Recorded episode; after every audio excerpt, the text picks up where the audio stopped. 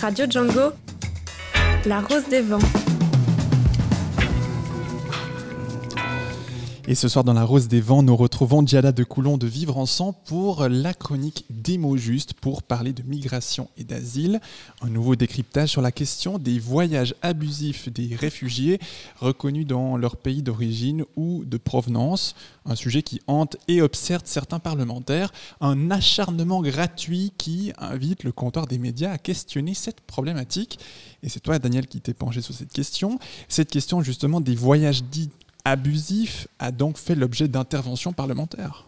En effet, Fabien, cette question avait déjà en 2015 défrayé euh, la chronique dans un contexte euh, dit de crise migratoire et fait euh, l'objet de motions, parlementaires notoires, dont celle du Parti libéral radical stipulant pas de voyage inopportun à l'étranger pour les personnes admises en Suisse et la motion du groupe de l'Union démocratique du Centre exigeant d'interdire donc les voyages à l'étranger aux requérants d'asile et aux personnes admises euh, provisoirement. Des motions adoptées par le Conseil fédéral?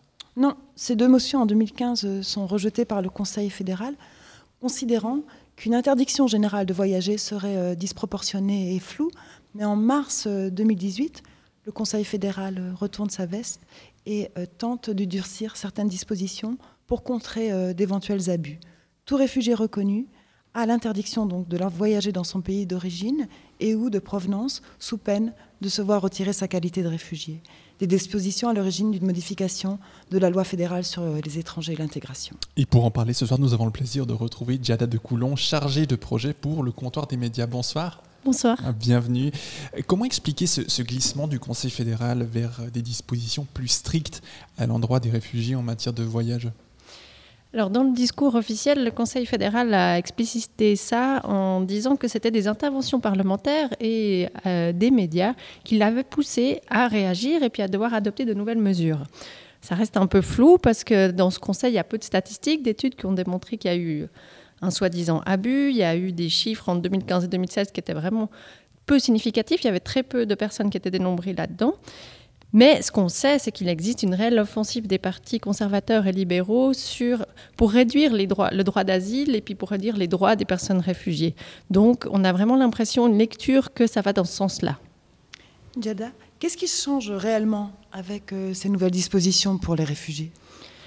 Euh, donc il y a ces deux catégories, il y a les personnes réfugiées et les personnes admises provisoirement. Pour les réfugiés, ce qu'on sait, c'est qu'à partir de 2020, euh, il y a une nouvelle disposition qui fait qu'ils n'auront plus le droit. Déjà, auparavant, ils n'avaient plus le droit de, retourner dans leur pays d'origine, puisqu'on part du principe qu'ils sont menacés dans leur propre pays. Donc euh, il y a cette interdiction qui les frappait déjà avant. Mais là, ça va être étendu au fait qu'ils ne peuvent plus se rendre dans les pays qui sont aux confins de leur pays d'origine. Limitrophes. Voilà, limitrophes. Et puis, alors là, maintenant, il y a en consultation, donc ce n'est pas encore avalisé, mais tout de même cette volonté de restreindre aussi le droit pour les personnes qui ont un permis c'est-à-dire une admission provisoire, et qui s'inspire de ce qui a été fait pour les personnes réfugiées, c'est-à-dire aussi qu'on veut limiter vraiment euh, le retour au pays d'origine, qu'on veut limiter le voyage dans les pays limitrophes, mais ça va encore plus loin, selon la proposition du Conseil fédéral, ce serait vraiment d'interdire tout, tout voyage en dehors de Suisse pour cette catégorie-là. C'est plus que restrictif. Est-ce que vous pourriez revenir sur euh, la nuance entre les réfugiés reconnus et les réfugiés admis à titre provisoire? Oui, donc les réfugiés reconnus, ce sont ces personnes qui, sont titulaires d'un permis B et qui ont répondu selon les critères de la loi suisse euh, à ce qu'on appelle justement, qui ont obtenu l'asile, qui ont un, des motifs de persécution personnelle.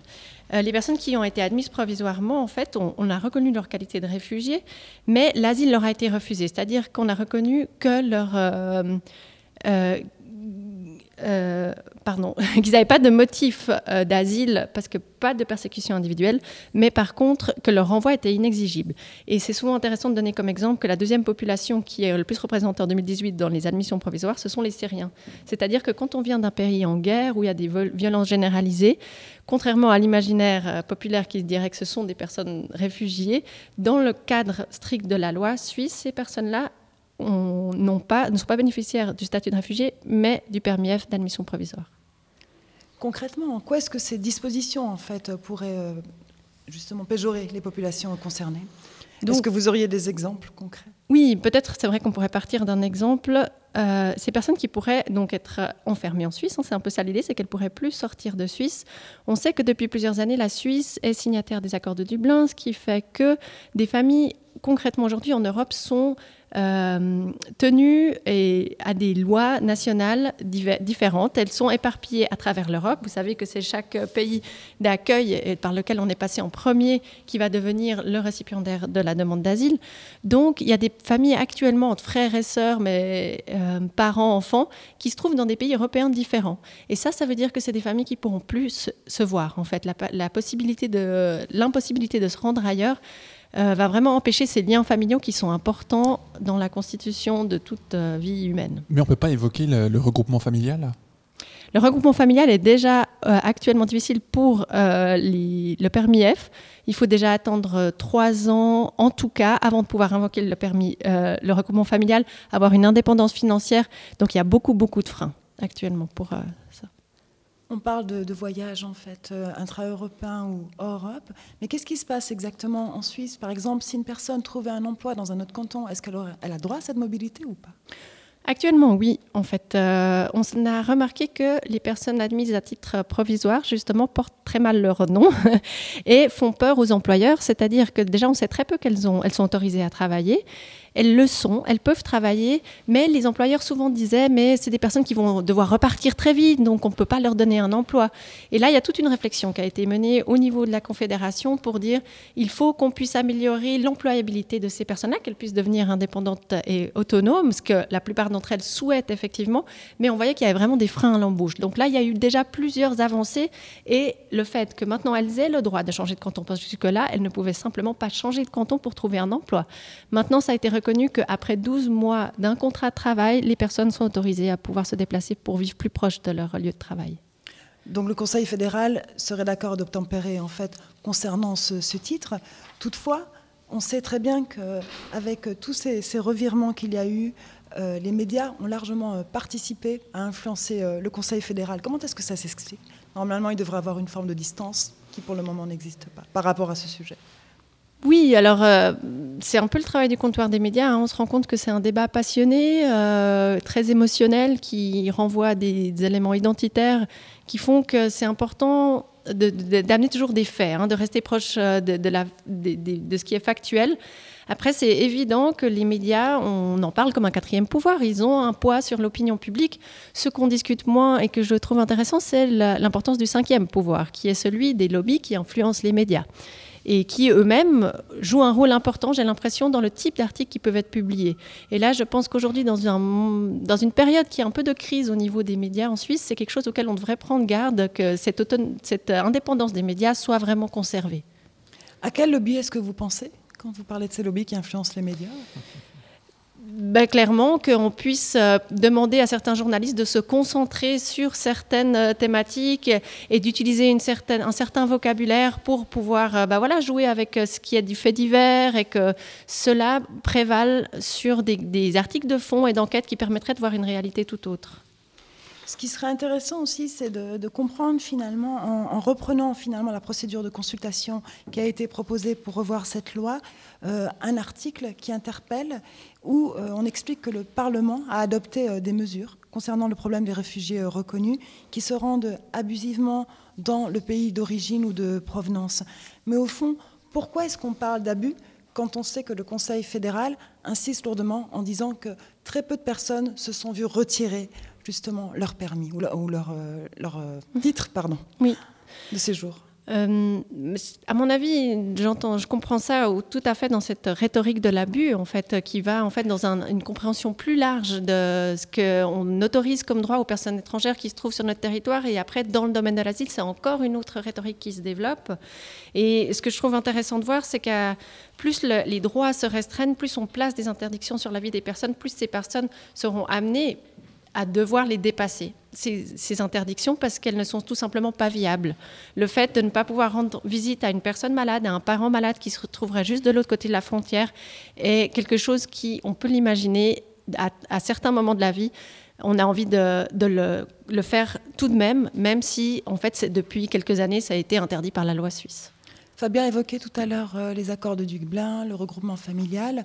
Euh, on a pu lire dans certains articles justement qu'en France, en Allemagne, cette mobilité est beaucoup plus ouverte.